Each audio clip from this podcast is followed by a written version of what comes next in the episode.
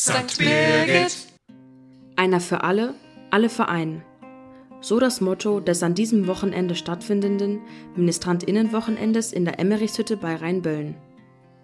Einer für alle, alle für einen, sagen sich Menschen nach Situationen zu, in denen sie zusammenhalten, füreinander da sind.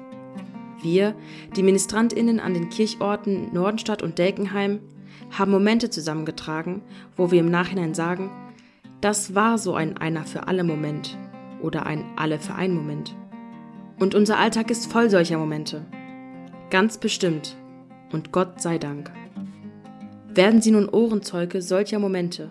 Momente, die beispielhaft für einer für alle stehen. Einer für alle? Die Organisation und das Mieten des Hauses für das Mini-Wochenende, damit wir alle gemeinsam wegfahren können. Das Fahren des Busses, damit alle gemeinsam heil ankommen. Das Vorbereiten von Workshops und Spielen, damit alle gemeinsam einen lustigen Nachmittag haben. Und nun Momente, die sich mit alle für einen überschreiben lassen. Alle für einen.